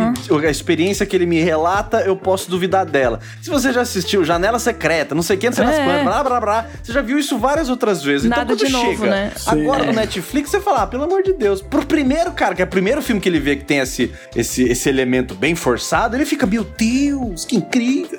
E eu acho que Sim, tem ele isso vai achar também. que é genial, né? É, é. É, que você tem que partir do certo conjunto de referências pra conseguir analisar qualquer coisa, né? Se você tem referências que não são, digamos, sei lá, muito amplas, ou não foi buscar em outras fontes que não só, sei lá, cinema hollywoodiano, você vai Sim. ter uma quantidade de referências mais limitada, né? Tipo, no, no. Brasil, cara, a gente tem um cinema muito foda no Brasil, Uhum. sabe? sim. A galera sempre fala do Kleber Mendonça, né? Porque Bacurau, Lógico, Som ao é. Redor e tal, filmes muito, muito fodas. Mas, sabe, tipo, a gente tem muita gente fazendo filme muito foda que, que é do Brasil. São paradas extremamente complexas, tem a cinematografia diferente, né, do que a gente tá acostumado em filmes americanos. Mas a gente geralmente não vê filme brasileiro, né? É, Sei não lá, a vê. gente viu o Central do Brasil e o Alto da Compadecida. e Lisbela e o Prisioneiro. Esses aí a galera viu.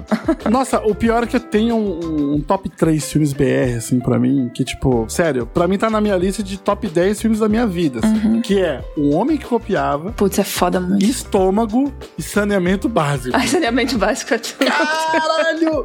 Não, eu preciso ver, eu nunca vi nenhum dos três. Guilherme do Vamos céu. resolver isso hoje. preciso ver. Ó, sério, pra você que tá aí ouvindo e você é ilustrador e desenhista, você tem que assistir O Homem Copiava pra amanhã. Porque é o Lázaro Ramos, é um cara que trabalha tirando xerox num bazar, né, com qualquer coisa, e nas horas vagas ele é cartunista. Ele tenta fazer uma, Cara, uns demais. uns cartãozinhos que é desenhado pelo cartunista Alan Sieber. E aí tem uns momentos do filme que ele tá, tipo, desenhando e tá contando alguma história, fazendo alguma narração em off, e aí vira uma animação, Uau. saca? Ele, tipo, pô, na minha infância teve uma época, aí, aí vira uma animação dele contando e tal. Ah, minha mãe, não sei o que, aí mostra a mãe dele desenhadinho, assim, tá? Aham, E, cara, é fantástico o filme. muito Ele é legal. muito surpreendente, ele vai de zero a cem rápido demais. Ele é engraçado, ele é dramático, ele traz problemáticas e... Nossa, o elenco também é absurdo, né? Leandra Leal, Lázaro Ramos, o Pedro Cardoso, o Agostinho Carrara tá lá, bicho. É muito bom. E ele é engraçadíssimo. Saneamento básico também é muito bom, cara, porque ele é muito tosco, mas ele é Muito ridiculamente engraçado. Pensa num filme tosco, sério. Pesquisa no, no YouTube uma cena que chama Silene Seagal, que é uma cena desse filme. É, um- é um trechinho, assim. Eu acho que é a Mano, Camila esse- Pitanga que é a Silene. Silene! Silene Seagal. É tosco demais, mas é muito A história, engraçado. você lembra da história, Gabi? Eu lembro que é a cidade, tem problema na prefeitura, eles vão tentar construir o lance do encanamento lá pra fazer É, o saneamento isso. básico. E é uma coisa assim, sabe? Aí tem. Eles estão com problema de saneamento básico e eles resolvem fazer um filme pra dar recurso pra fazer isso. Nossa. E aí, só que assim, é o povo fazendo filme. É é uma pessoa pseudo-cineasta fazendo um filme, saca? É uma pessoa que trabalhou num comercial e ela fala, eu entendo de cinema. Aham. E, e aí é isso. E aí, essa cena que a Gabi tá falando, que é maravilhosa, Gui, eles conseguem o patrocínio de uma loja de roupa da cidade. Nossa. E aí a personagem, a personagem que é a mocinha bonitinha, que é a Silene Seagal, ela, mano, ela vem pra cena e aí o pessoal fala: "Não, corta que tem que falar o nome da, da loja". Da loja. Tá É. aqui no roteiro, a gente tem que falar o nome da loja. Ah, beleza, então. Aí então corta. Então a, a atuação é muito engraçada que são atores fingindo que não são atores. Olha quem vem lá. Quem? A Silene. Que Silene? A Silene Seagal. Ah! Bom dia, Silene. Bom dia. Aonde vai tão bonita a esta hora? A minha festa de formatura. Que vestido bonito. Foi sua mãe que fez? Não, comprei na Só Lindezas. Ah. Tchau, não posso me atrasar.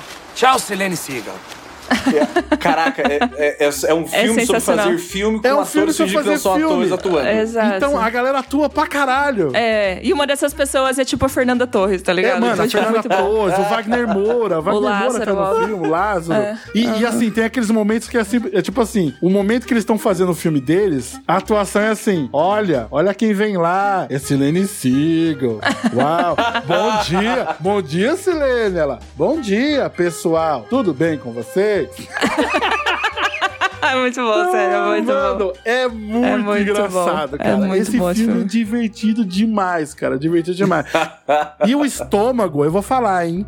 Estômago não pode falar nada. É um filme que tem um plot twist absurdo. É, é Então, foda. chill, chill. Mano, e tem um babu! Tem um babu no filme! Tem o Babu Santana, rapaziada. Caraca, o Babu. A é Nosso história- amigo, né, Doug? Nosso amigão. Nossa, nosso amigão, a gente gravou com ele. Gravou com ele, amigo. A história é muito boa, o Gui, desse filme, que é o seguinte: é um cara Hum. que veio do Nordeste pro centro, né, pra, pra São Paulo, não sei se São Paulo, Rio de Janeiro. E ele veio, mano, com uma malicuia só, e ele entrou num restaurante falou: Caraca. Pô, me dá um trampo aí. Aí ele consegue um, um trampo pra ele fazer coxinha, sabe? Pra ele virar tipo um chefe de cozinha, saca? Aham. E aí o filme é dividido em dois atos. E esse é o plot do filme, tá? É ele cozinhando e ele na prisão. E aí o filme é. Caraca. Como caralhos esse cara foi Como parar esse lá? cara foi parar ali. Esse homem foi parar na cadeia. É, é ótimo. É Muito bom. incrível, É cara. ótimo. Esse filme é muito bom, é muito bom. E ele ia ser um pedacinho de ouro, assim, no, de- do cinema brasileiro mesmo, assim. Tipo, é muita coisa legal. É, não, a gente tem muita, muita coisa boa. Muita coisa boa sendo feita aqui. O que, que você gosta de cinema brasileiro, Gabi? Que você, você assistiu e falou, cacete, que filme foda. Putz, eu, o que eu falei, né, do som ao redor do, do Kleber, eu acho muito bom. Eu gosto muito de um filme chamado, tava até tava, tava vendo sobre ele aqui de novo, chamado Temporada, que é muito, muito legal, assim, é no interior de Minas. né, a história de uma pessoa que trabalha pros Correios, assim, que é, tipo, muito,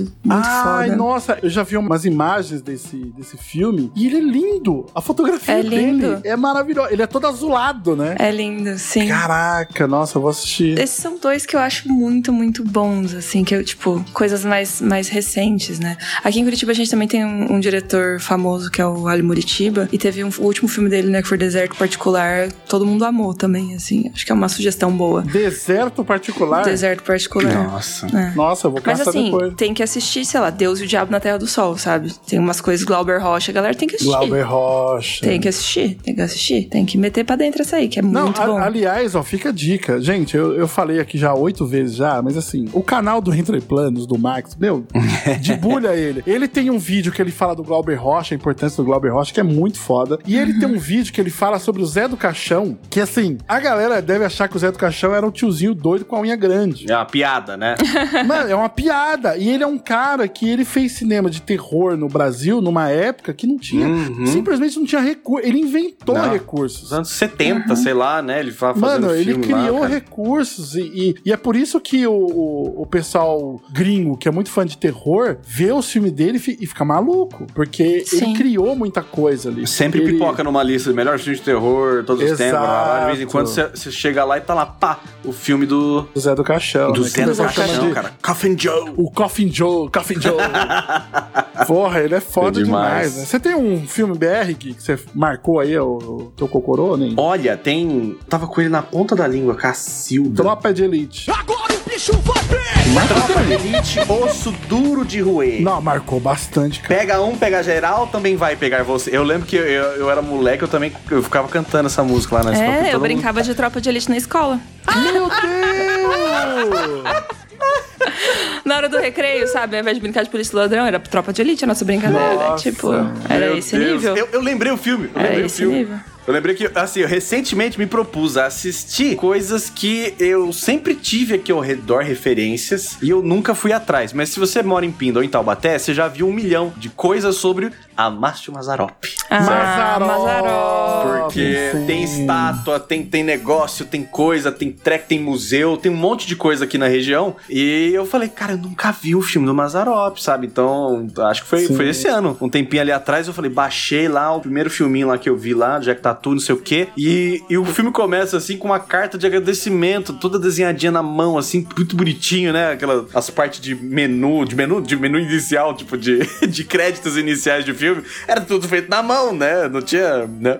E aí tava lá, muito obrigado, meu amigo, não sei das quantas, não sei quem que permitiu gravar na sua fazenda em Pindamonhangaba. Eu, caraca, que loucura. Aí cê- eu vou ver o filme, a, a desgraça do filme, e a serra que tem lá, a Serra da Mantiqueira, a Serra do Mar, é os montanhas que eu vi minha vida inteira crescendo olhando aqui, que eu Caramba, vejo hoje da minha janela aqui do meu apartamento, sabe? E eu fiquei, cara, que viagem, que viagem.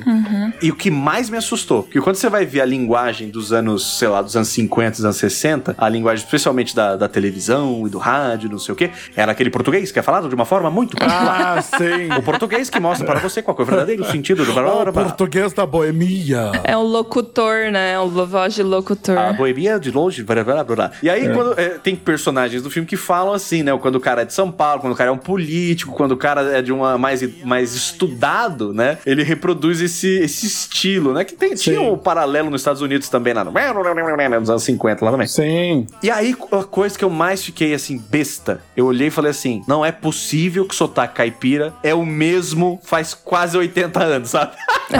a mesma coisa. Sem condições. A mesma coisa. E aí ela falando assim: o que, que você veio fazer aqui? Eu vim tirar leite da vaca. Ah, vai você. Aí eu, eu credo. Eu, eu, cara, é igual, cara, é igual. Minha avó fala assim. Todo mundo que eu conheço, que tem um monte de gente aqui que tem um, puxa- um sotaque mais puxado, fala desse jeito. E eu fiquei, cara, que doideira. Eu fiquei assim, muito surpreso com isso. Aí, esse primeiro filme do Mazarop aí que eu assisti tem um lugarzinho especial aqui também. E eu tô louco pra ver os outros agora. Nossa, assista, cara. Você falou, o, o Tropa de Elite, acho que foi o primeiro filme brasileiro que eu vi no cinema. Eu, eu também vi no cinema, acredita? Eu vi no cinema. Será? É. Mas não, não teve um, nenhum Central do Brasil, tu não viu antes, assim? Não, Hum, não, não, não. Central Ô, do louco. Brasil tem um relacionamento de amor e ódio. Com esse filme? Eu tenho porque o menino, ele não me convence.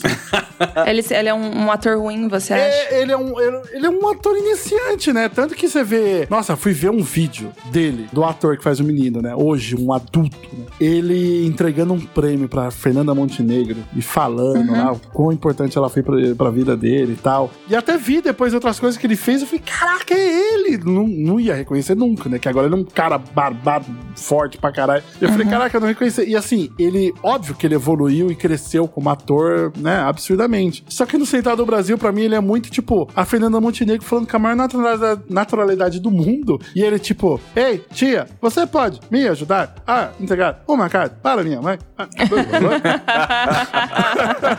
e aí eu vejo aquilo e fico. Entendi. "Ah", Mas assim, eu entendo a importância do filme. O filme me pegou muito. Aquele momento. Ixi, tem uma despedida lá que você fala. É. Nossa senhora, é muito desgraçado, né? É muito, é muito bem construído, é um filme muito. Puta, é um filme muito, muito coraçãozinho, né? Ele é muito isso. É, assim. e, e- e é o fato dele sair da numa grande capital e ir pro interior do interior do interior, eu gosto bastante dessa jornada, sim, sabe? Sim, De- dessa sim. viagem. Acho que é importante esse movimento. O último filme BR que assim me impactou absurdamente, eu saí, eu saí como se tivesse assistido Vingadores, é Bacurau. Não, Bacurau é. sem Olha, eu também fiquei muito animado, cara. Foi, Nossa foi, foi, foi Senhora, muito bom. Foi muito bom pra mim. Foi muito bom ser brasileiro quando eu ser brasileira quando eu vi Bacurau. Nossa, fiquei muito feliz. Nossa. E, e me fez também voltar nesse processo de olhar pra dentro, né? Porque a, a, a ideia de uma cidade pequenininha que tem um museu, e aí eu chego a turminha lá, né? Da motinha, né? Que lógico que tem outros contextos, né? Depois a gente acaba descobrindo. Mas a ideia é: vocês vieram ver um museu? Eles. Não. Não, e o museu. Por que, que a gente viria ver o museu, né? Pra quê?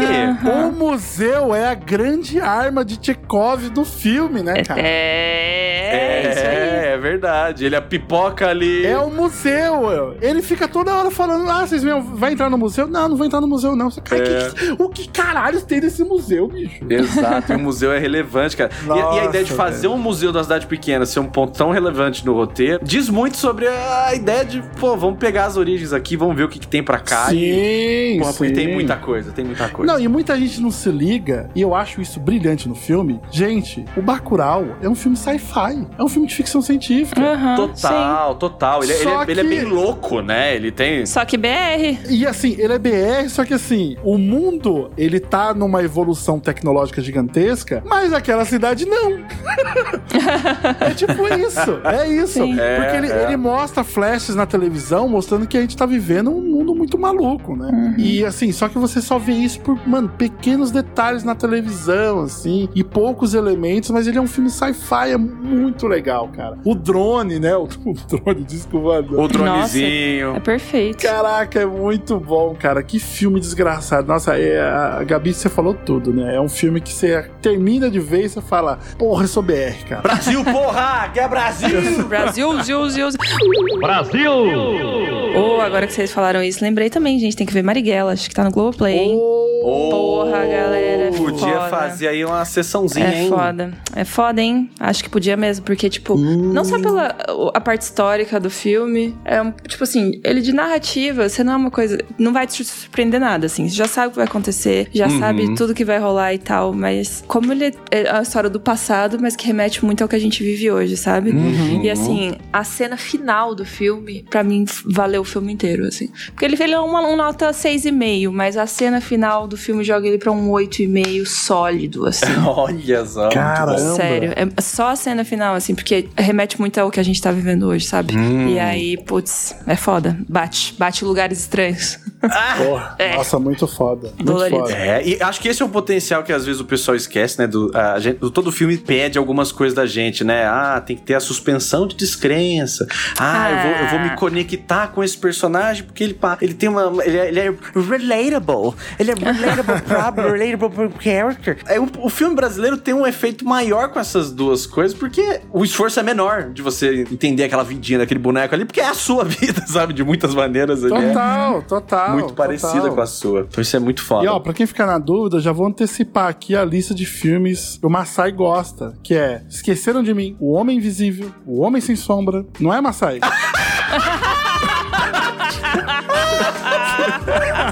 Massai? Você sacou?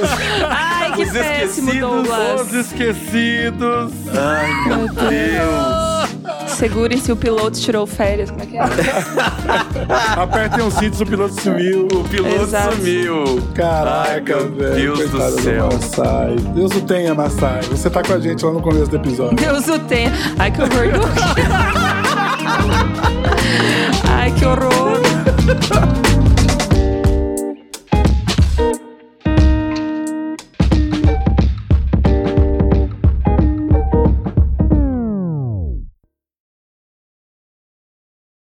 Cheguei, galera. Bora gravar? A energia tinha acabado, mas voltou aqui. Já tô pronto, hein? Só hora que vocês quiserem. Pessoal? Doug? Gui? Ah, qual é, galera? Esse, esse, esse esquema de fingir que tá todo mundo calado aí é um clássico. Vai, vamos lá, vamos gravar. É sério. Vamos lá, em 3, hein? Todo mundo silêncio. 3, 2, 1, vamos lá. Alguém?